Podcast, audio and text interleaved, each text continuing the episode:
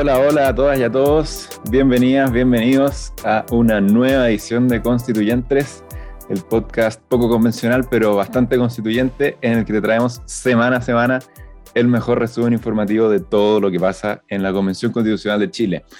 Soy Sebastián Infante y como siempre me acompañan aquí Clara Marner y Pablo Orques, a quienes saludo. ¿Cómo va todo, Pablo?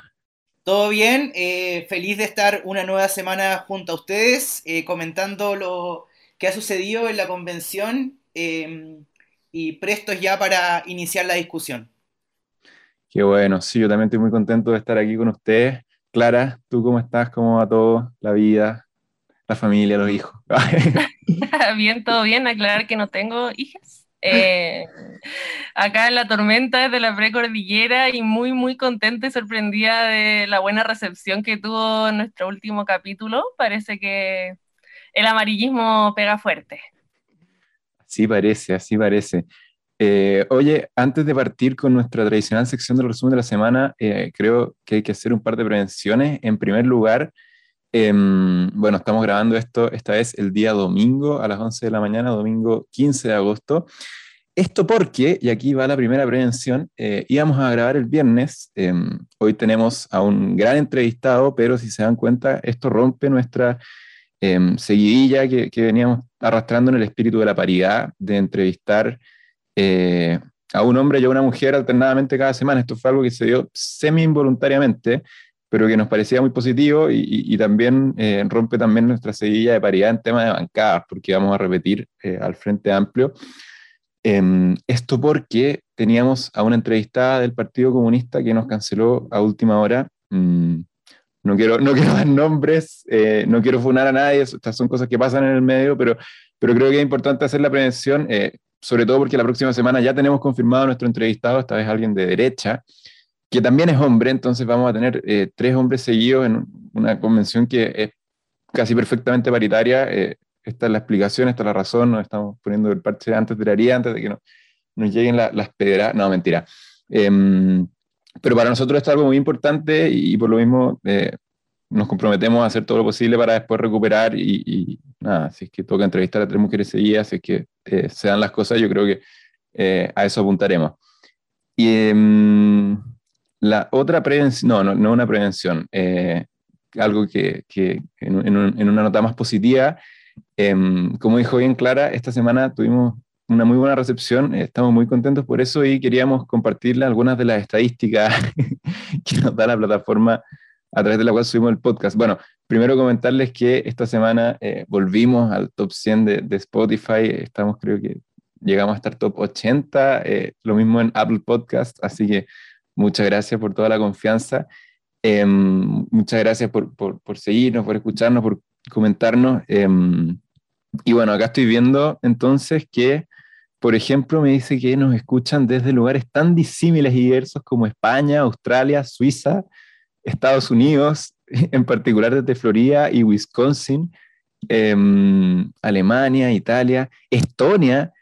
Entonces tenemos la duda de si estos son bots o VPN o algo raro, o si efectivamente hay gente real escuchando en escuchándonos en todas estas partes del mundo. Así que eh, si, es que no, si es que nos oyen desde, desde alguno de estos rincones, eh, son muy bienvenidos a comentar en nuestra publicación en Instagram de este capítulo para, que, para cerciorarnos de que, de que eso efectivamente es así. O en em, Twitter, o en Twitter. O en Twitter, ¿verdad? Esta semana también empezamos a estar activos en Twitter, así que arroba constituyentes eh, en todas las plataformas, en todos los espacios. Sí, siendo el, el número 90 podcast más escuchado de, del país, agradecer a todos nuestros auditores y auditoras eh, y también quienes nos escuchan desde el extranjero. Eh, así que, no, felices por, por, estas cifras y esperemos llegar al top 10 en, algunos, en algunas semanas más. En unas pocas semanas más. No, una meta un poco ambiciosa me parece, pero, pero nada, seguiremos trabajando para, para traerles eh, el mejor que se afirme la cosa nuestra, que se afirme la cosa nuestra, que se afirme la cosa nuestra porque se viene constituyentes. Prepárate, Macari, prepárate. Em, sí, bueno, no, eso, más que nada, o sea, más nada, solo agradecer y, em, la confianza, el, el, apoyo y, y, eso. No sé si Clara quiere comentar algo o vamos directo con eh, nuestro resumen de la semana por cuenta de el hombre de Magallanes. Vamos a lo nuestro, vamos a lo nuestro. Dale, Pablo, te escuchamos. Bueno, sí, puede ser que haya sido una semana en que vimos que no han pasado muchas cosas, pero sí fue una semana bien, bien cargada con hartas noticias y con hartas, em, eh, hartas, hartas informaciones eh, para, para, comentar durante esta semana. Partir con algo que ya veníamos comentando la semana pasada, que es eh, la situación del almirante, ex almirante Jorge Arancibia, quien fue vetado de participar en las audiencias públicas de la Comisión de Derechos Humanos. este tema que ya conversamos, em, lo que sucedió esta semana que fue presentado un voto político por parte de un grupo de constituyentes para que eh, Arancibia no se presente eh, ante las audiencias públicas de la comisión que integra. Eh, este es un voto político de la Comisión de Derechos Humanos, Verdad Histórica y Bases para la Justicia, Reparación Integral y Garantías de No Repetición, em, que determina que en virtud de la garantía de un espacio libre de violencia y revictimización para la realización de audiencias públicas de la comisión, esta se realiza en sí la presencia del convencional Arancibia, dada su historia de negacionismo de la violación de derechos humanos y su colaboración con la dictadura de Augusto Pinochet. Este voto político fue eh, acordado por los constituyentes Carolina Videla, eh, Giovanna Roa, María Magdalena Rivera, Juan José Martín, eh, Iván Olivares, que ya estuvo en constituyentes, y, al igual que Giovanna Roa. Al igual que Giovanna Roa, Constanza San Juan, Mario Vargas, Manuel Goldarsky y Adolfo Millabur. Em, esto es importante y sin duda va a dar que hablar, ya que eh, hay algunos anuncios de parte de constituyentes de la derecha de acudir a instancias inclusive internacionales para reclamar sobre el derecho que tendría eventualmente Arancibia de participar en estas instancias. Otro elemento bien importante eh, que determinó la convención es que la convención sale a regiones. La Comisión de Descentralización, Justicia y Equidad Territorial va a trepar por Chile. Eh, en las comunas de Arica, Ovalle, San Carlos y Ancud se van a recibir a grupos de constituyentes de esta comisión para escuchar las audiencias públicas que aceptaron el llamado. Eh, es necesario destacar este hito como un punto de partida necesario para tener una convención itinerante que muchos eh, hoy convencionales y cuando fueron candidatos presentaron dentro de sus programas de campaña. El día martes van a sesionar en Arica, el día miércoles en la comuna de San Carlos, en la región de Ñuble, el día jueves en Ovalle, región de Coquimbo, y el día viernes en la comuna de Ancud, en la querida isla de Chiloé, de la región de los lagos. Sin duda este hito nos permite pensar en unos meses más eh, en una sesión del pleno de la convención, ¿por qué no en los pies de la portada de Antofagasta o bajo el campanil de Concepción o por qué no bajo el frío estrecho de Magallanes. Así que... ¿Por qué no? Yo creo que hay buenas razones de por qué no. ¿Por qué no todos los convencionales, los 155, eh, cagados de frío, cagados de frío, pero sesionando a los pies del estrecho? Eso sería sin duda una imagen eh, potente para mm, una convención que, sea efectivamente descentralizadora y que ponga eh, no solo los pies, sino también el oído desde los territorios y sepa escuchar a las regiones que sin duda eh, han sido poco oídas eh, en el transcurso de, nuestra historia, eh, en nuestros 200 años de historia. Otro elemento también a destacar importante sobre, sobre la discusión en la convención esta semana es la polémica sobre el carácter de la república. respecto a la redacción que se efectuó en la subcomisión de estructura orgánica y de funcionamiento, parte de la comisión, que es parte de la comisión de reglamento, fue modificada la palabra república lo que generó un debate de proporciones y que para algunos nos tiene al borde de la anarquía o para otros quizás al borde de la monarquía. Esta redacción no puede ser eh, susceptible de malas interpretaciones, ya que en la Comisión de Reglamento nunca estuvo en discusión el carácter de República de Chile. Lo que se discutía es qué es nuestra convención. El punto que se enzanjó fue que en ella se ejerce el poder constituyente que pertenece a los pueblos de Chile. La redacción de base se refería eh, al, al texto así. Convención Constitucional de la República de Chile. Dado que ella no pertenece a la República, sino a los pueblos de Chile, se optó por hacer dicha precesión. Y lo anterior, y hay que ser muy claros, no significa que se rechace la forma republicana, vale decir un gobierno con poderes delimitados en que cada uno controla al otro a través de frenos y contrapesos. Simplemente eh, no era lo que se discutía. Hay que ser muy claros en señalar que esta redacción es parte del reglamento de la convención y en ningún caso integra el texto de la nueva constitución ya que no hay ningún artículo redactado hasta el momento. Esto demuestra que en el proceso van a haber muchos malentendidos que se prestarán para crear mentiras muy difundidas. Y en ese sentido, cito eh, a la coordinadora de la Comisión de Reglamento e integrante de la Subcomisión de Estructura Orgánica y Funcionamiento, eh, la convencional Amaya Alves, que dijo que tiene la impresión de que esto dio a, dio a entender una connotación que jamás tuvo y una consecuencia jurídica que de frente no tiene. Eh, se menciona que esta idea de redacción de los pueblos de Chile viene de la convencional de los pueblos originarios Rosa Carilea, Rosa Carileo, Em, rectifico, eh, respecto a una idea de reminiscencia histórica de que eh, siempre han estado relegados eh, los pueblos de Chile y en esto vale mencionar que nuestras primeras naciones son parte de estos pueblos de Chile. Y por tanto se decidió em, apelar a la redacción de pueblos de Chile, pero que en ningún caso la estructura de república de poderes separados se pone en cuestión. esto es importante porque sin duda, al igual que el tema del convencional Arancibia ha dado que hablar y va a dar que hablar durante esta y las próximas semanas. Otro elemento también importante sobre eh, la semana han sido las renuncias eh, en la lista del pueblo, ya que la definición presidencial de la lista del pueblo ha sacado ronchas dentro de algunos convencionales de este espacio, los cuales han dejado la agrupación o han cesado su participación en eh, este grupo que obtuvo 28 constituyentes. Dentro de esta semana han dado un paso al costado las y los convencionales Camila Zárate, Helmut Martínez, Giovanna Grandón y Francisco Camaño. Estas renuncias se suban a las bajas que dejaron la partida de Elisa Justinianovich del Distrito 28 y Rosana Vidal del Distrito 20, quien renunció diciendo que me di cuenta que no era lo que me dijeron sobre este grupo de la lista del pueblo, en donde también acusó un comportamiento infantil de parte de la agrupación.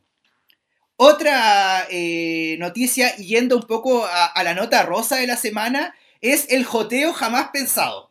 Eh, Arturo Zúñiga, quien dio que hablar esta semana por eh, su evidente falta de tino y de respeto en el pleno al convencional Farraza, donde dijo, lo que usted, y cito, lo que usted hace, señor Barraza, respecto a su ausencia en la comisión de em, ética, respecto a Arturo Zúñiga, eh, acusa al convencional Barraza del Partido Comunista como un acto de mala fe, eh, una pequeñez política, una mezquindad, un acto de poca cosa. Pero no me extraña porque usted es comunista y lo único que quiere usted es empobrecer a la ciudadanía y acá lo que está haciendo es llenarse los bolsillos de plata con las asignaciones. Sin duda un comportamiento que va a dar que hablar y va a dar que, y va a dar que conversar dentro de la Comisión de Ética. Pero este no es el, detalle que, queremos conversar, sino un chipeo que nadie esperaba y nadie quería y que inundó las redes sociales en los últimos días con mensajes bastante acaramelados entre la convencional del Distrito 8, Bessie Gallardo, y este representante del Distrito 9 por la UDI, el señor Arturo Zúñiga. Eh, vimos ahí unos posts de Instagram donde Arturo Zúñiga le pone a Bessie Gallardo, para la próxima tienes que invitar po y una carita feliz. A lo que y responde, jajaja, ja, ja, yapos, ojitos de piscina, vamos, pero te tenéis que portar bien y dejar de hablar de ceras en el hemiciclo, si no, te voy a agarrar a palmazos en el traste. Ya sabís ya. A lo que Bessie le vuelve a contestar, tenéis que ser un niño bueno. Bueno, la réplica eh, no dudó en esperarse por parte de Arturo Zúñiga, quien subió una historia bastante eh, cercana a la convencional Bessie, eh, vale mencionar los dos con mascarilla. Eh, vale decir que hay un respeto, ahí del, señor que se encargara de, la salud pública, siendo ingeniero comercial. Bueno, eso ya es otro tema. Eh, dice, con mi compañera de banco, arroba Bessie, Gallardo Prado, pensamos muy distinto, pero nos respetamos. Sin duda, un chipeo que, como repito, nadie esperaba y nadie quería, pero va a dar que hablar las próximas semanas. Eh, y el último tema eh, a destacar sobre la convención es que eh, esta semana tenemos tres sondeos de opinión que reflejan la visión de la ciudadanía sobre la convención, ya que obtuvimos los estudios mensuales de las empresas de opinión pública y consultoras Feedback y Criteria, y asimismo el estudio semanal de CADEM. Eh, vale destacar que Feedback em, eh, cataloga eh, y evalúa el desempeño que ha tenido la Convención Constitucional, en lo cual, si uno va a los números, puede ver que hay una suerte de em, baja dentro de la Convención respecto al apoyo. y en la consultora Feedback, el desempeño que cataloga como muy malo llega a cerca de un 31%, y la suma de el bueno y muy bueno también llega a un 31% según feedback. Eh, lo que cataloga como regular es 23% y malo 14%. Em, vale destacar también en Criteria que la desaprobación a la Convención Constitucional ha superado ampliamente la aprobación, eh, eh, en un 30% de aprobación versus un 47%. vale mencionar sobre los tres estudios que, que he revisado que las notas más bajas y las aprobaciones más bajas vienen para los constituyentes de Chile Vamos, eh, en donde eh, la aprobación en la encuesta feedback es solamente un 18% versus un 81% de desaprobación.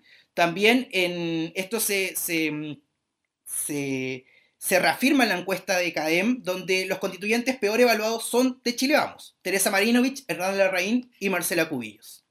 Eso ha sido el resumen de la semana. Así que eh, espero que haya estado bastante completo y abro el espacio para comentar eh, todo lo que ha sucedido, que parece poco, pero sin duda han sido muchas noticias las que esta semana nos han inundado de información.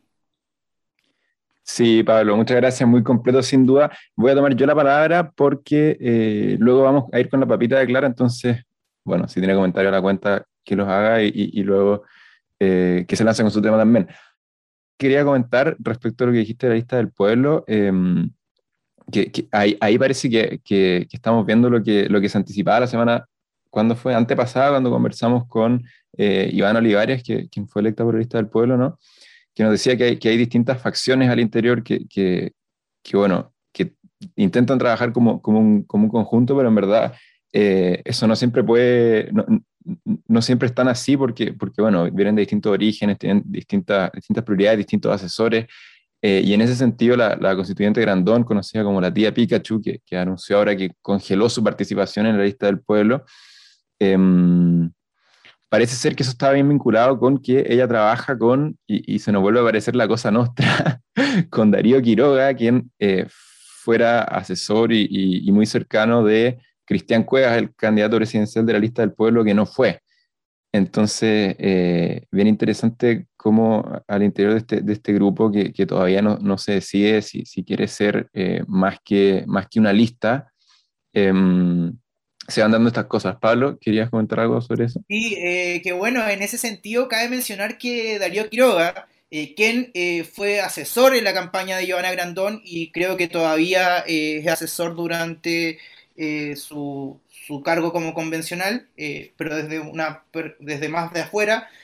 Y bueno, ahí quizás hay una conexión un poco lógica de los constituyentes que son más cercanos a la candidatura de Cristian Cuevas y quizás dan un paso al costado para eventualmente en un tiempo más darle apoyo a esa candidatura que, eh, como bien pudimos ver en los medios durante la semana, un poco en, clave teleserie, la lista del pueblo le da la espalda a la candidatura de Cristian Cuevas.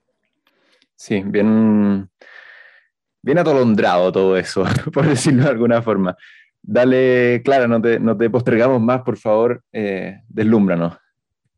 No, yo solamente quería comentar respecto al resumen de Pablo, que me parece preocupante estas encuestas. Ya algunas de las preguntas, yo no soy experta en, encuestas ni mucho menos, pero los resultados parecieran estar un poquito dirigidos a través de las preguntas.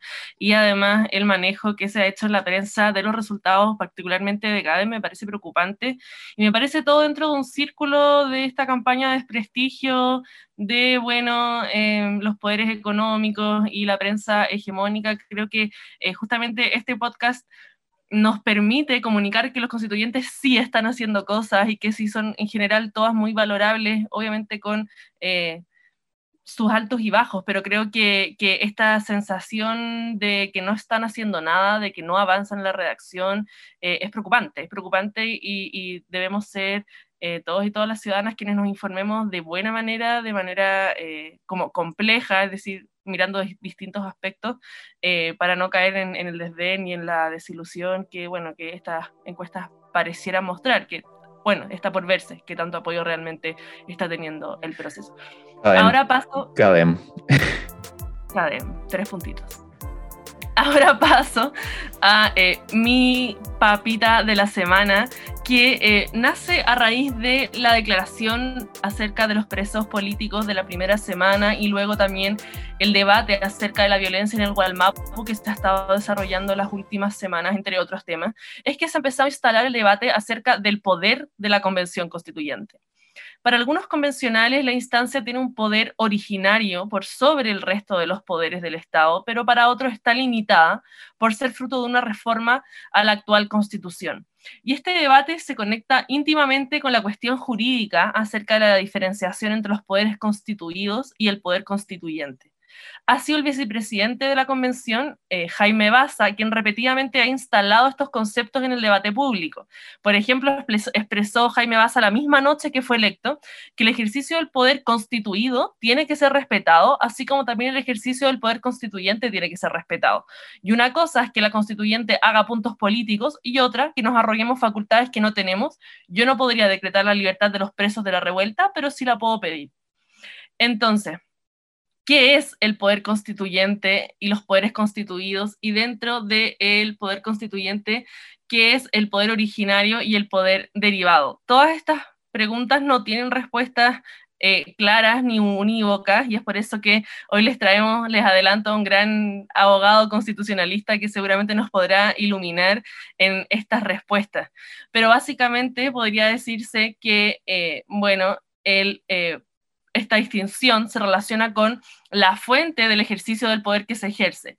Cuando se aprueba una reforma constitucional, quien actúa es el poder constituyente derivado, que también se ha entendido como poderes constituidos. Y en Chile, ese poder es el Congreso y el Ejecutivo, quienes justamente fueron quienes reformaron la Constitución del 80 para dar paso a este proceso de nueva Constitución. Y en cambio, cuando se trata de una nueva Constitución, estamos en presencia del ejercicio del poder constituyente a secas o poder constituyente originario. Ahora hay diversos profesores constitucionalistas que han debatido respecto de cuál es el carácter de nuestra convención constituyente y en particular, por ejemplo, Marisol Peña dice que derechamente no hay poder constituyente originario en este momento en Chile, porque la proveniencia de nuestra eh, constituyente es esta reforma a la constitución que nos sigue rigiendo, es decir, la constitución antigua, y por lo tanto no existiría este poder eh, absoluto, no existiría este poder constituyente. En fin, eh, esta discusión que pudiese ser quizás un poco tediosa y como digo, podemos ver más adelante con nuestro entrevistado, cobra relevancia con eh, particularmente la discusión acerca de la violencia. Y recordemos que, eh, en particularmente la Araucanía, disculpe, recordemos que Elisa Loncón, quien es la presidenta de la convención y además fue electa como a través de un cupo del de, el pueblo mapuche, indicó que el pueblo de Chile y el gobierno sabe que tenemos una misión y esa tarea es escribir la constitución y estamos focalizados en ese trabajo y esta mesa responde a ese objetivo. Le corresponde al gobierno dar soluciones políticas a lo que pasa en la Araucanía, siempre lo hemos sabido y todo el pueblo de Chile lo sabe, que acá hay un gobierno que tiene que gobernar y hacer su trabajo para todo el país y los sectores en dificultades. Ahí está la situación y nosotros estamos haciendo lo nuestro aquí ante lo cual Jaime Belolio, de constituyente de derecha de Chile Vamos, cuestionó la posición de Loncón Jaime Belolio, el, vocero de gobierno, ¿no? Discúlpame, discúlpame. El, ministro secretario general de gobierno, Jaime Belolio, cuestionó la posición de Loncón sobre el tema de la macrozona sur, asegurando que ella perdió una oportunidad de hacer un llamado a la paz y tiró la pelota al córner. Aquí hubo quizás una expresión poco feliz también de Elisa Loncón, que dijo que ella no tenía el estatus de Nelson Mandela como para eh, solicitar que se depongan las armas. Esta frase fue muy criticada, pero finalmente ella salió al paso explicando que ella es presidenta de la convención y no presidenta de Chile, como si era Nelson Mandela el presidente de eh, la República de Sudáfrica en su minuto, y por lo tanto ella no está llamada a conducir los procesos generales eh, nacionales de violencia, sino que tiene un mandato mucho más acotado. Y finalmente esa es la explicación que yo creo que es correcta y que no, vale la pena seguir discutiendo sobre aquello.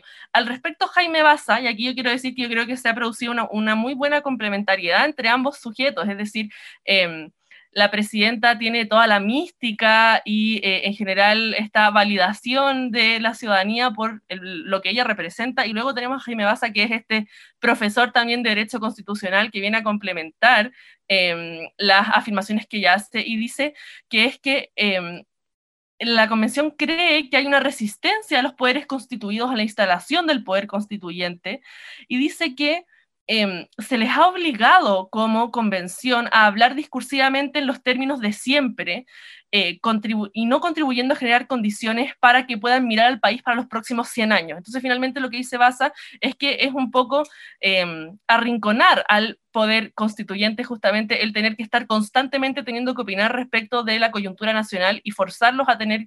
Eh, un liderazgo más presidencial cuando realmente lo que eh, ellos tienen como misión es otra cosa. Por lo tanto, creo que esto eh, acerca del poder, qué poder tienen, sobre qué se tienen que pronunciar y sobre qué no, es un tema aún abierto. Sabemos que la primera semana justamente se refirieron a eh, un tema muy contingente, que es el de los presos políticos, pero ellos se justificaron justamente en que había que hacer este gesto a la ciudadanía porque fueron justamente los presos políticos y todo el resto de la ciudadanía que se movilizó quienes permitieron que existiera la convención. Y esto no significa que frente a cada conflicto de coyuntura, frente a cada conflicto en particular de violencia, tengan que haber declaraciones en una u otra dirección del el poder constituyente, sino que para eso están los poderes constituidos justamente para manejar este tipo de situaciones. El Ejecutivo, el, los parlamentarios, pero sobre todo también las policías y el Ministerio Público. es un poco lo que han dicho respecto de la violencia.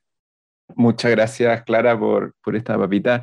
Em, claro, quizás un poco, un poco más, profunda e intelectualmente reflexiva a lo que estamos acostumbrados, pero, pero de eso se trata también esto, eh, no solamente actualidad, no solamente novedades, sino también eh, reflexionar un poco sobre el proceso, sobre lo que significa y, analizar y tratar de, bueno, desde nuestra humilde em, conocimientos profesionales o, casi profesionales, ya que, ya que todavía no estamos titulados, em, tratar de acercar eh, desde las perspectivas del derecho y la ciencia política lo que pasa en la convención a eh, todos nuestros auditores y lo que significan las cosas que pasan en la convención a todos nuestros y nuestras auditoras.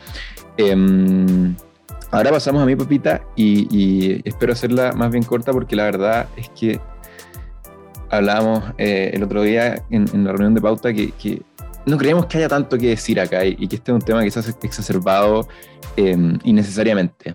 Eh, ya lo comentamos un poco la semana pasada, nos referimos al tema de las asignaciones, que eh, si recordarán el capítulo pasado les contamos que se aprobaron ciertas asignaciones en la em, en la Comisión de Presupuesto y esta semana entonces tocaba votarlo en sala en el Pleno de, de, la Convención, lo que, bueno, se prestó para una álgida y candente discusión en, términos bien duros, eh, principalmente entre los convencionales de la derecha y el resto. Eh, los de la derecha lo que hacían era denunciar entonces que eh, mediante estas asignaciones lo que buscaban los, los convencionales de, de, la centroizquierda era subirse el sueldo.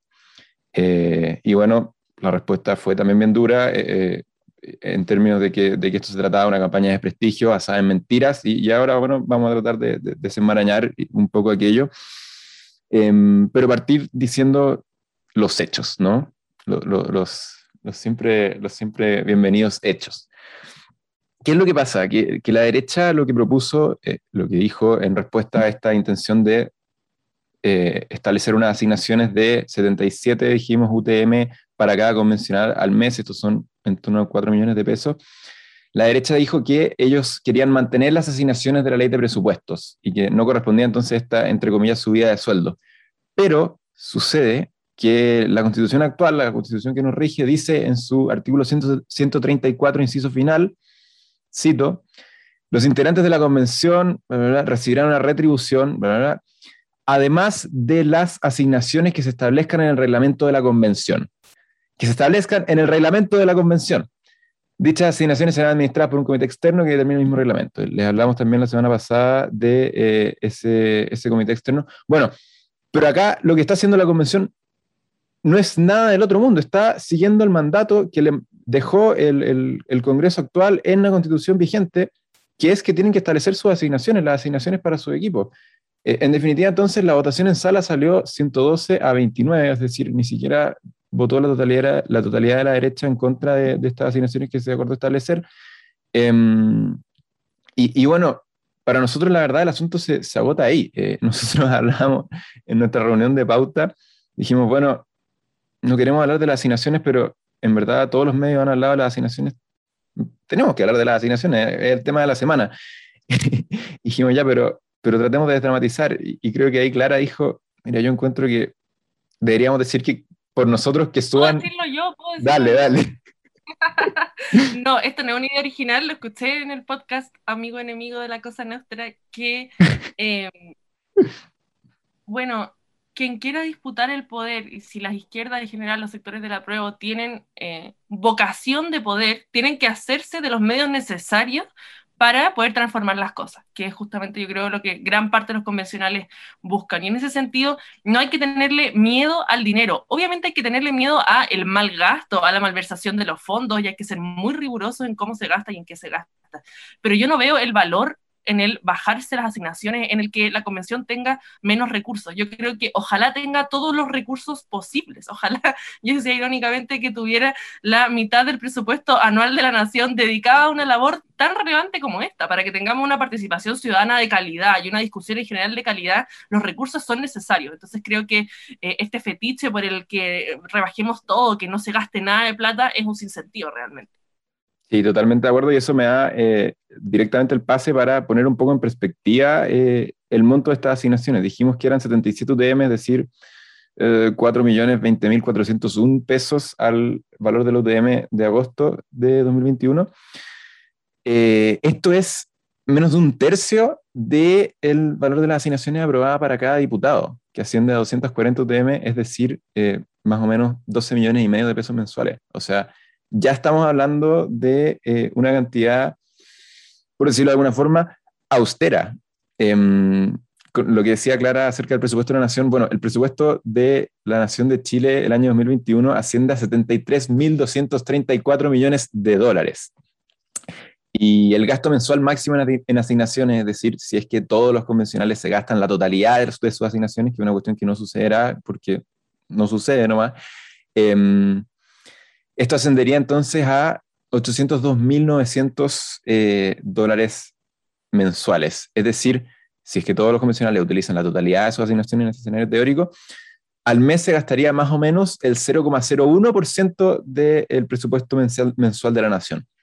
Em, en comparación, para seguir poniéndolo en perspectiva, el gasto, por ejemplo, en vehículos policiales después del estallido social, que, no sé si recuerdan que hubo una noticia respecto de eh, una compra de carros eh, lanzagases, equivale a eh, más de mil, o sea, más de un millón de dólares eh, mensuales por todo un año. Es decir, eh, el, total que se podría llegar a gastar en asignaciones en esta convención es menor a lo que se gastó en zorrillos después del estallido social.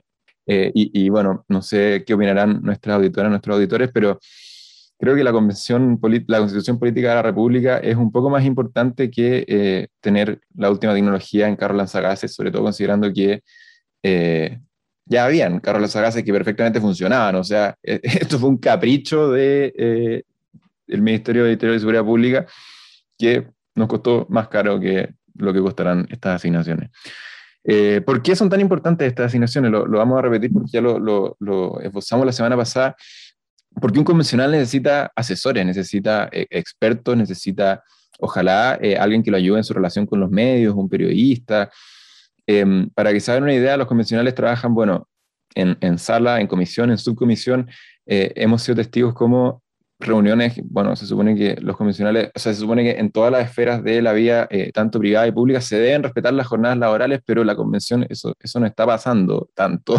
Y hay reuniones que se han prolongado hasta altas horas de la noche, em, sin contar además las reuniones políticas de las distintas bancadas.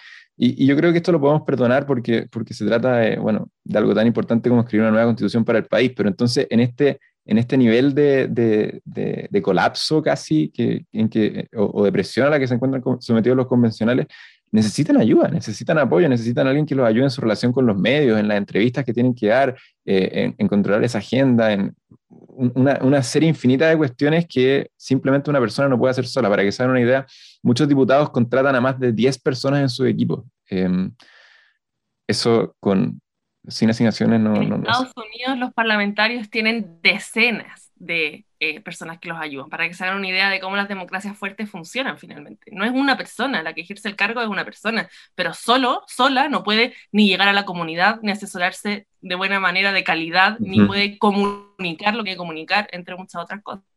El otro día conversaba con unos conocidos eh, que me decían, bueno, pero si, necesitan tantos asesores, tantos expertos jurídicos, ¿por qué se postularon? ¿Por qué esta gente que no sabe de constituciones se postuló, se postuló a escribir una constitución?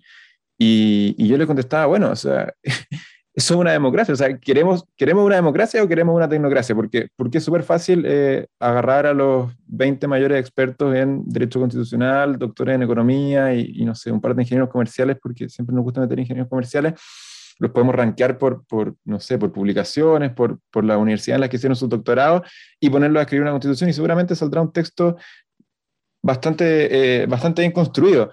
Pero, pero eso no, es eso no es democracia. O sea, yo creo que la democracia, em, bueno, más allá de, de, todo lo positivo que puede ser eh, la, una, una, buena una representación efectiva, es también un valor en sí misma y, y, en ese sentido, me parece muy bien eh, que la composición de, de, nuestra convención actual refleje eh, sentires y saberes tan distintos y, y tan eh, diversos como, como, como, es actualmente. Eh, volviendo y cerrando entonces a, a, lo que decía esto de la derecha, de que esto eh, es en, en, verdad un intento encubierto de los convencionales de izquierda por subirse el sueldo, em, contarles que acá hay una, una fuerte fiscalización y bueno, se habrán dado cuenta que están todos los ojos puestos sobre la convención y que esas platas entonces no van para los convencionales, van eh, para sus asesores que emiten boletas y qué sé yo. Y si es que esas platas eh, en definitiva terminan volviendo a los bolsillos de cada convencional, bueno, eso se llama fraude al fisco y es un delito. Está tipificado en el artículo 239 del Código Penal, eh, lleva ciertas sanciones eh, aparejadas. Entonces, eso no va a pasar. Eh, y, quien diga que eso va a pasar eh, está, insinuando que eh, la, fiscalización de nuestras instituciones, el Consejo para la Transparencia, etcétera, la Contraloría, qué sé yo, sobre, sobre nuestro, nuestro ordenamiento político institucional no da, no da abasto. Y, y, esa me parece que es una acusación bastante más grave que solamente insinuar que ciertas personas quieren ganar más plata. Así que eso, eso por el lado de las asignaciones y ahora eh, pasamos sin más preámbulo, creo yo, porque ya nos hemos alargado bastante, a nuestro eh, gran entrevistado de esta semana. Ya está aquí con nosotros Fernando Atria Lemetre, constituyente electo con cupo del Frente Amplio en el Distrito 10 eh, de Santiago, Ñuñoa, Providencia, Macur, La Granja y San Joaquín. Creo que eh, nuestro constituyente de hoy no necesita tampoco mucha presentación. Fernando bueno, es profesor, experto en Derecho Constitucional, eh, pero más que nada e, es, es el hombre de Constitución. Así que eh, no, no, no, me prolongaré sobre el currículum de, de nuestro doctor, eh, sino que simplemente le daré la bienvenida. Fernando, ¿cómo estás? Bienvenido a Constituyentes. Muchas gracias, muy bien, Sebastián. Hola, Clara, Pablo. Un gusto estar conversando con ustedes. Bienvenido, muchas gracias. Sí, antes de partir con las preguntas, creo necesario eh, hacer una. desclasificar eh, uno de los, de los secretos peor guardados de constituyentes, quizás. Nosotros eh, conocemos los tres a Fernando desde hace tiempo. Eh, entre nosotros tres, en algún momento de nuestras vidas, hemos sido sus alumnos, sus miembros del equipo de campaña, parte de su gabinete, ayudantes de, de, su, de, su, cátedra en la Facultad de Derecho.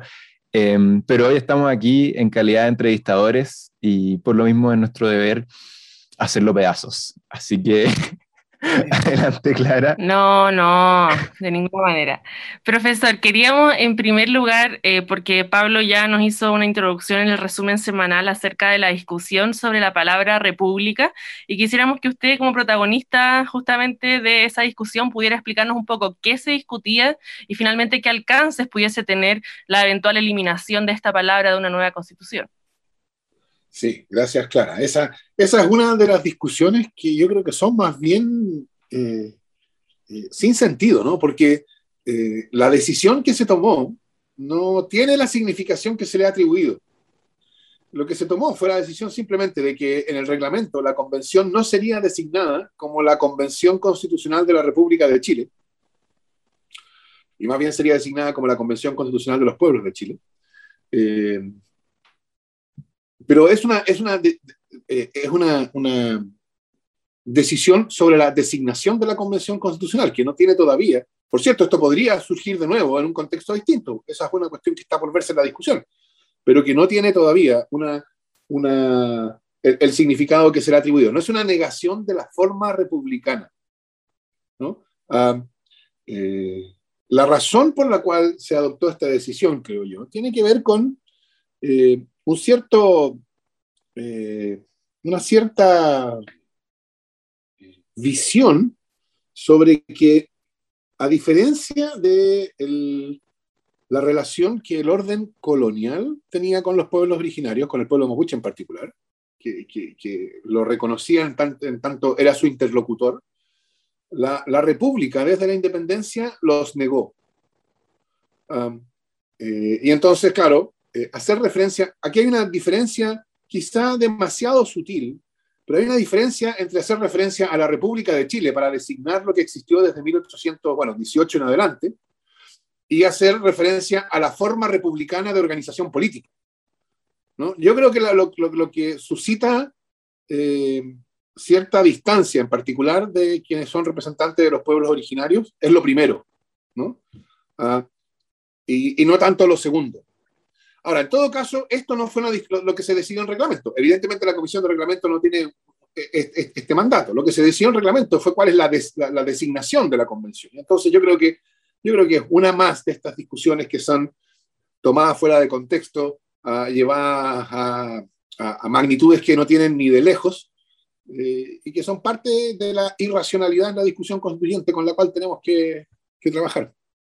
Perfecto. A propósito también de uno de los temas que ha sido relevado quizá artificiosamente por la prensa es la opinión o no opinión de Lisa Loncón respecto de la violencia en la macrozona sur, Araucanía o Almapu como queramos llamarle, y a cómo eh, en general Jaime Baza ha intentado instalar esta diferencia entre los poderes constituidos y el poder constituyente y qué poder se le debe asignar a cada uno y dentro del poder constituyente eh, el poder originario y el poder derivado. Si pudiese usted como profesor en palabras simples ayudarnos a explicar a nuestros oyentes de qué se trata y finalmente qué rol sí tiene y qué rol no debiese tener respecto de la coyuntura y en particular de estos temas tan polémicos actualmente la convención y en particular su presidencia.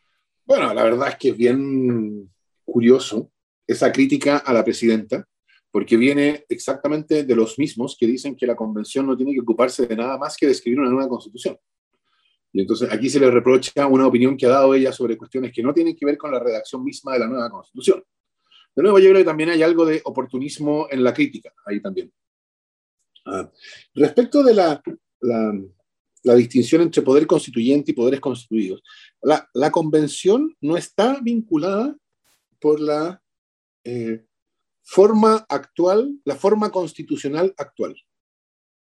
En el sentido de que tiene un mandato para proponerle al país una nueva constitución que eh, sea un conjunto de decisiones constitutivas nuevas, algunas de las cuales podrán, si así lo considera la convención, mantener o ratificar aspectos del orden constitucional vigente actualmente, pero que, que, no, no, no tiene el deber de hacerlo. Esto es lo que quiere decir que la Constitución sea escrita desde una hoja en blanco. La nueva Constitución sea escrita desde una hoja en blanco.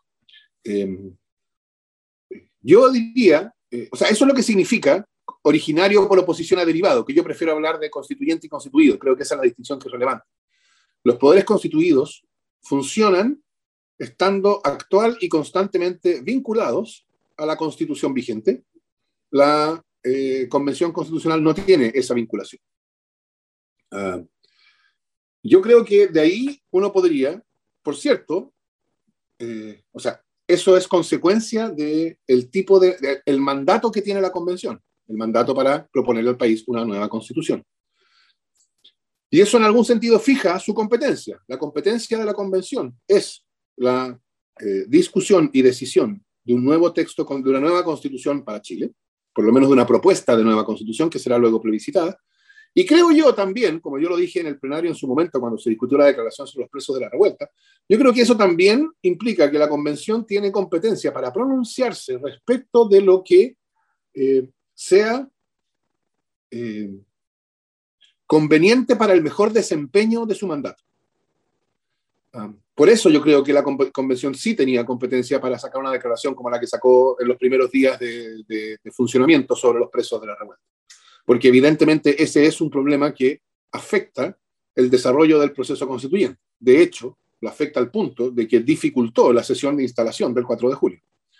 Eh, de modo que yo no tomaría, o sea, yo diría, la, convención tiene el deber, el mandato para ofrecerle al país una nueva constitución y entonces para actuar de modo de eh, eh, crear las condiciones para que esa, ese mandato pueda ser realizado eficazmente.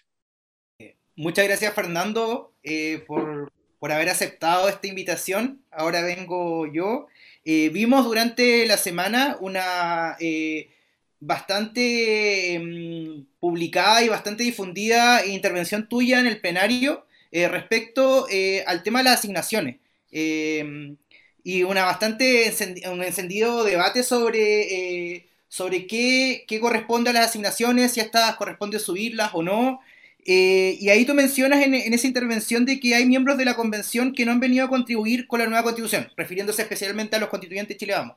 Eh, sobre esta intervención que fue bastante encendida, eh, dos preguntas que, que, pueden ser respondidas en, una. si tú crees que hay constituyentes que vienen con unas agendas paralelas, que digamos que no, no, no tienen mucho interés como en contribuir a una, nueva constitución, y eso tú lo puedes ver en un solo grupo o en varios, y en segundo lugar, sobre el tema de las asignaciones, porque es importante como eh, dejar muy claramente como, como que, por qué es importante que estas sean subidas y por qué es importante que eh, quede claro de que eh, no se están subiendo el sueldo, que al final es lo que se ha visto en redes sociales, incluso en medios como, como medios de comunicación más establecidos, de que prácticamente los constituyentes se están subiendo el sueldo porque quieren. Claro, esto sin, conflicto, de intereses mediante para Pablo. ¿ah? No, no, le importa si se suben o no las asignaciones. A ver, déjame partir por lo segundo y llegar a lo primero. Primero, la manera en que Sebastián y Pablo se han referido al tema es en rigor eh, inadecuada, con todo respeto. Ah, las asignaciones no se han subido, porque no hay, antes de la decisión del jueves no había asignaciones. La Constitución que tanto les importa a los que reclamaban contra las asignaciones, la Constitución actual dispone que las asignaciones son fijadas por el reglamento de la Convención y también dispone que la Convención fijará su reglamento, o sea, las asignaciones son fijadas por la Convención. Eh, antes del jueves no había una decisión de la Convención sobre sus asignaciones, sobre las asignaciones. Por lo tanto, no había asignaciones. Lo que sí había era una glosa con una glosa presupuestaria con un monto total para las asignaciones ah, eh, y claro, hay quienes hicieron un cálculo matemático, tomaron ese monto total, lo dividieron por el tiempo pertinente y por el número de convencionales y llegaron a esta cifra de que las asignaciones estaban fijadas en algo así como un millón y medio de pesos. Pero ese millón y medio no es la decisión de nadie sobre las asignaciones. Es eso lo que resulta de dividir la glosa presupuestaria por, el número, por los números respectivos de tiempo y, convencionales. Eh, Ahora, no le corresponde a la ley de presupuesto fijar las asignaciones. Por lo tanto, las asignaciones se estaban decidiendo por primera vez. No, nos estaban subiendo las asignaciones. Segundo, no son, las asignaciones no son el sueldo. El sueldo, lo que la gente llama comúnmente el sueldo, es, decir, esa cantidad de dinero que uno recibe por desempeñar un encargo y que es de eh, libre disposición del que la recibe. eso es lo que define el sueldo. ¿no? Yo con mi sueldo digamos, respetando la ley, por supuesto, hago lo que quiero. Eh, eso es la dieta. Y la dieta está fijada constitucionalmente y la dieta no se ha modificado. ¿Cuál es el sentido de las asignaciones? El sentido de las asignaciones es eh, que los convencionales tengan las condiciones adecuadas para poder desempeñar el encargo que se les, se ha encomendado. Ah, entonces, la discusión sobre las asignaciones, en realidad, es una discusión sobre si, sobre si los convencionales van a tener las condiciones que necesitan para desempeñar el encargo o no.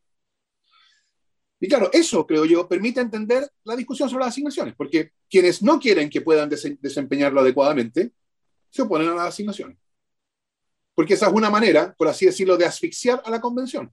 Que la convención no pueda actuar eh, adecuadamente porque no tiene las condiciones materiales para hacerlo. Y entonces que fracasa. Y esto me lleva a la primera parte de tu pregunta, Pablo. Ah, yo creo que hay convencionales que llegaron a la convención con distintas agendas y el hecho de que lleguen a la convención con distintas agendas no es en sí mismo reprochable. O sea, yo creo que eso es parte del juego político. Yo creo que lo, que lo más notorio de eso es una parte, de hecho no todo, de Chile vamos, vamos por Chile, yo no sé cuál es el orden ya, eh, eh, que eran, todo, como todo el mundo sabe, eran los constituyentes del rechazo, eran los constituyentes que defendieron la vieja constitución, eran quienes decían que la nueva constitución era un error, que no había que hacerla, que la constitución que teníamos era la mejor que hay, uh, etc. Uh, entonces, evidentemente, a lo que vinieron a la convención fue a que no hubiera nueva constitución, porque en la expectativa de que eso significaría que se mantuviera la constitución que ellos siempre han defendido. Entonces, no tenemos por qué hacernos los lesos aquí, no, tenemos por qué ser los tontos, así como si ignoráramos que uh, algunos de los convencionales llegaron aquí precedidos por su historia. ¿Por qué habríamos de ignorar eso? Y yo creo que eso se nota en su campaña persistente de desprestigio. Por ejemplo, en, en la cuestión de las asignaciones, yo creo que fue evidente.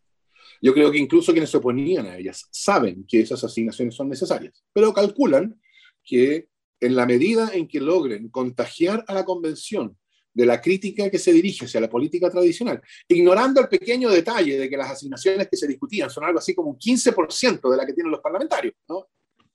Ah, en la medida en que logren contagiar a la convención de la crítica a la política tradicional, eso va a desprestigiar a la convención. Y yo creo que esa es su campaña. Creo que también o sea, vale la pena preguntarse si no habrá otros grupos que llegaron con fines no constituyentes a la convención. Y yo creo que esa es una cuestión que está abierta. Como yo digo, en el, hecho de que hayan llegado grupos a hacer cosas distintas que la nueva constitución, yo no creo que haya una, un reproche. Perfectamente, cada uno tiene su propia agenda política. Eso es parte de, de la discusión pública. Eh, mi impresión, y esto no sé cuán, cuánto va cuán persistente va a ser. Yo creo que también hay quienes están en la convención no para pensar en la nueva constitución, sino para protestar respecto de la marginación, la exclusión y la opresión que para ellos significó, para ellos o los grupos que representan, significó la constitución antigua. Entonces, llegan a la convención con mucha más, por así decirlo, negatividad respecto de la protesta actual que positividad respecto de la nueva constitución. Um, con eso lo que estoy diciendo es, lo que hay algunos sectores, creo yo, que, que, para los cuales llegar a la convención tenía esa dimensión de expresar una negatividad. Mi impresión, sin embargo, que eso se manifestó muy fuerte en las primeras semanas, creo. Mi impresión es que esos grupos, con el correr, con el desarrollarse del proceso constituyente, van a ir transformando esa negatividad en positividad. Y entonces creo que ahí no hay un, un problema para el proceso constituyente, porque creo que, que, que que en algún momento esa, esa, manifestación de eh, protesta por la exclusión, la opresión, la marginación, se va a ir transformando en positividad, en las características de la nueva constitución que va a evitar esa exclusión, postergación, marginación, etc. Gracias, Fernando. Y quizás yendo a lo más doméstico, como a, a los alineamientos que, que, responden en la convención, hemos visto que han sido alineamientos no típicos de, la política que ha presidido los últimos 30 años.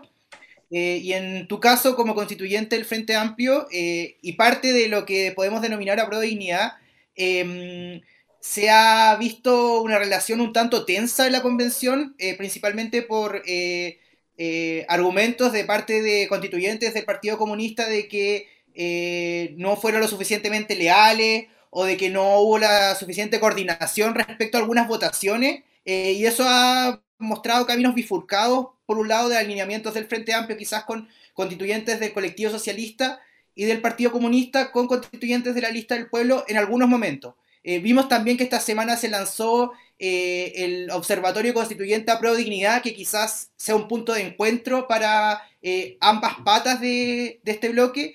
¿Y cómo ves tú la relación con, con los socios de coalición eh, afuera de la convención, pero cómo, cómo se ve las relaciones adentro de ella eh, y si tú crees que quizás los alineamientos responden más a temas o más a eh, alineamientos, digamos, por fuerzas políticas. Mira, yo creo que para responder esa pregunta lo primero que hay que notar es que la convención constitucional es algo enteramente novedoso en la política chilena novedoso en cuanto a su función, la discusión y redacción de una, propuesta de nueva constitución, pero también novedoso en cuanto a su integración. Es decir, en la convención constitucional están eh, representados sectores sociales que estaban habitualmente excluidos de la política institucional. Y eso crea un contexto de una, una necesidad de ir articulando eh, eh, fuerzas políticas de un modo distinto de la política que ocurre fuera de la convención. Y eso explica buena parte de, lo que tú dices, Pablo.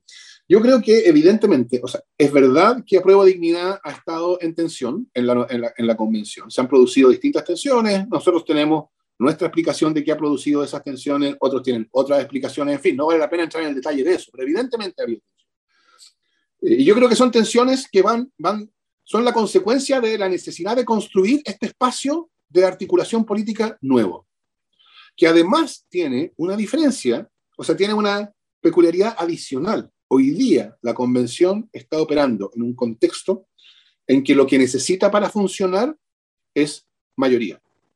¿no? Para aprobar el reglamento, para decidir sobre la vicepresidencia, para todo eso lo que necesita la convención es mayoría. Pero cuando tengamos el reglamento, la convención va a empezar a funcionar en un contexto en que lo que va a necesitar para lo, para lo que debe hacer son dos tercios. Y claro, la, la manera en que se articulan posiciones, teniendo como horizonte la mayoría que necesitamos hoy día, no es la misma manera en que se articulan posiciones cuando el horizonte es la construcción de los dos tercios para la nueva constitución. Ah, porque, por ejemplo, apruebo dignidad en el contexto actual es un paso importante, o sea, sirve eh, o podría, o sea, yo creo que apruebo dignidad va a ser decisivo para poder construir esos dos tercios. Uh, una prueba de dignidad tensionado no obsta, no, no, hace imposible que se construyan de otros modos alternativos mayorías. Y entonces eso crea un contexto en que, eh, que es distinto del que vamos a estar del contexto en el cual vamos a estar eh, en un poco tiempo más.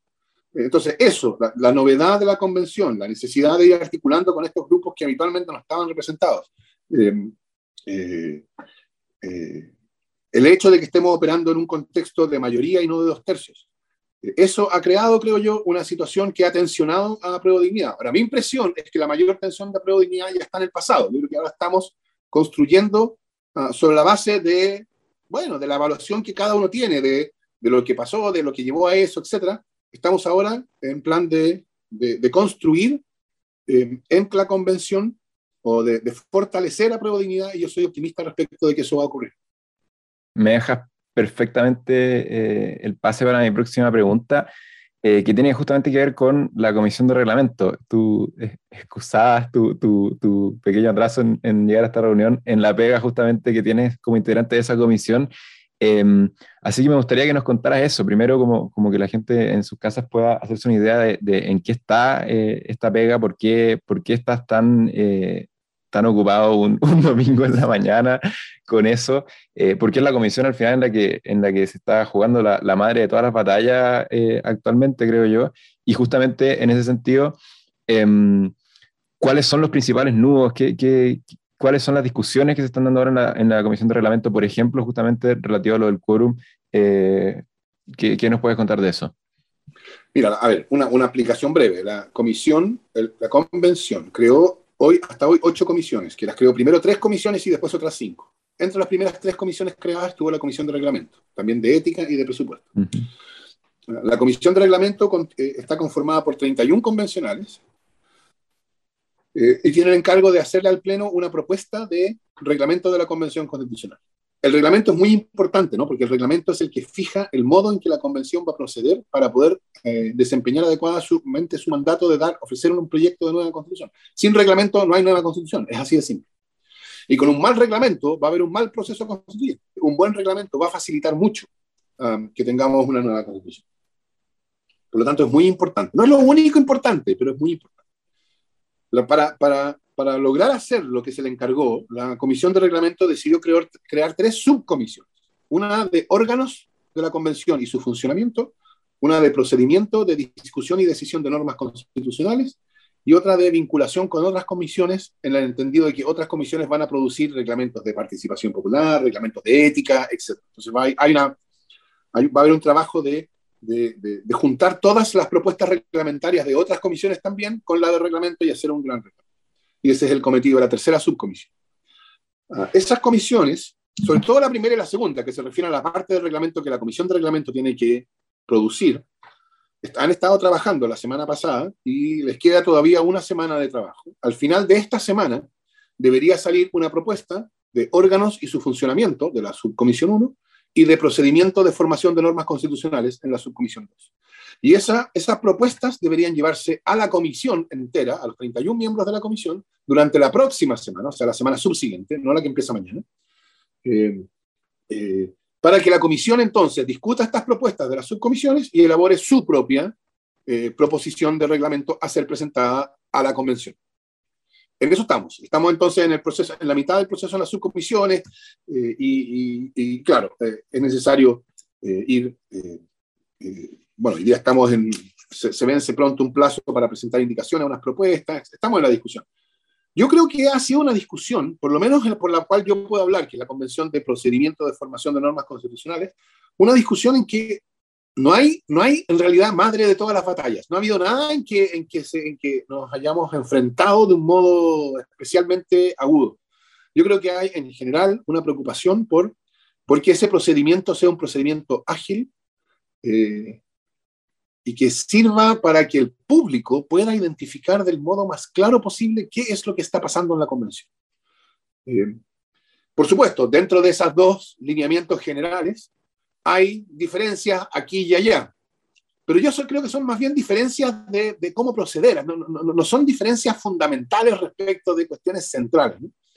Ah, así que yo soy relativamente optimista. Yo creo que esta semana vamos a tener un reglamento de procedimiento. Yo creo que la otra subcomisión también va a tener éxito y va a tener un reglamento de órgano y funcionamiento y que entonces estamos en camino a darnos un, reglamento adecuado.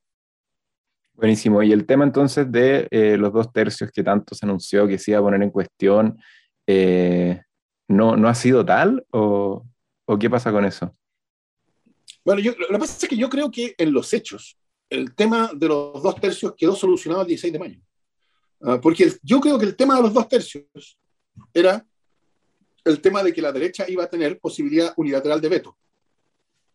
Ah, y como la derecha no tuvo un tercio, no tiene posibilidad unilateral de veto. Entonces ya, ya los dos tercios no significan una posibilidad unilateral de veto. Significan, sí, eh, una posibilidad de bloqueo del proceso, porque es una exigencia muy alta, pero no, pero hay una diferencia entre el temor a que se bloquee el proceso, porque es una, una exigencia muy alta, al temor de que un grupo unilateralmente tome decisiones que afecten la, el funcionamiento de la convención. Eso creo yo le quitó mucha presión a los dos tercios. Mi impresión, esto se va a probablemente discutir en mi subcomisión durante esta semana, pero dada la discusión que hemos tenido hasta ahora, yo creo que va a ser una discusión menos, menos, menos aguda de lo que se esperaba. Yo creo que hay acuerdo en que la regla de los dos tercios tiene una aplicación considerablemente limitada. Se refiere solamente a la aprobación de normas constitucionales y las normas del reglamento de votación. Y nada más. Todo el resto de la operación de la convención, todo el resto del reglamento está sujeto, no está sujeto a ese quórum. Y eso entonces, claro, localiza mucho más precisamente la discusión sobre los dos tercios. Y mi impresión es que no hay hoy día una eh, voluntad suficientemente extendida, capaz que me equivoque y lo sepamos el martes o miércoles, por supuesto, pero mi impresión es que no hay una opinión suficientemente extendida de impugnación de la regla de los dos tercios, entendida así, restringidamente. Se aplica solamente a las cosas que están establecidas en el artículo 133 de la Constitución. Vamos a ver, yo creo que esta semana vamos a ver los términos de esa discusión, pero, pero ya, ya se ha mencionado, ha salido la cuestión en algunos momentos y no ha suscitado el conflicto que, uno, que, que, algunos habrían anticipado que iba a suscitar. Perfecto. Oye, ya para cerrar, una pregunta eh, quizás un poco más desde lo humano, em, desde lo personal. Decíamos que, que tú, eh, bueno, junto a otros académicos y, personajes de eh, nuestro debate público, has sido o, fuiste uno de los, principales, no solo promotores, sino también quizás premonitores de lo que acabó siendo este proceso constituyente. En ese sentido, famosa esta intervención en 2011 en Tolerancia Cero, eh, anunciando que, esta cuestión, el problema constitucional se resolvería por las buenas o por las malas. Entonces, eh, dos preguntas que son más bien una. ¿Te imaginaste realmente alguna vez que, que, que ibas a ser eh, miembro de la Asamblea Constituyente o Convención Constitucional que escribiría una nueva constitución democrática para Chile, ¿te, veías aquí en algún día y conectado con eso? Entonces, ahora que estás ahí, eh, ¿cómo se siente? ¿Cómo, es, eh, no sé, el peso de, la investidura sobre tu hombro? ¿Cómo es haberse, haber pensado y teorizado tanto sobre esto y, y estar haciéndolo, poniéndolo en práctica ahora? Cuéntanos. Bueno, yo debo decir que cuando yo decía que el problema constitucional se iba a solucionar por las buenas o por las malas, yo no, no anticipaba un escenario como este. O sea, anticipaba algo como el 18 de octubre, sí.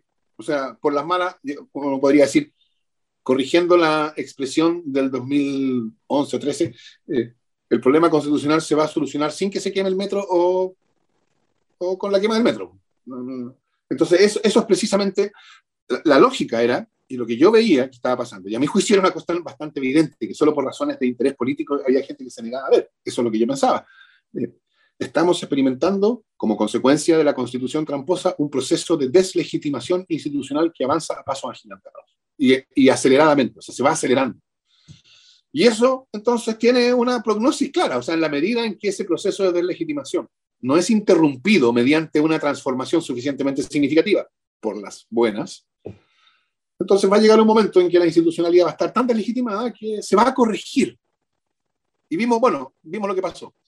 Ahora, yo creo que el hecho de que esa irrupción del 18 de octubre, que fue en el fondo eso, el 18 de octubre lo que ocurrió fue el colapso de la forma política que Chile tenía hasta entonces. Eh, que es ante ese colapso haya sido posible reconducir esto hacia un proceso institucional.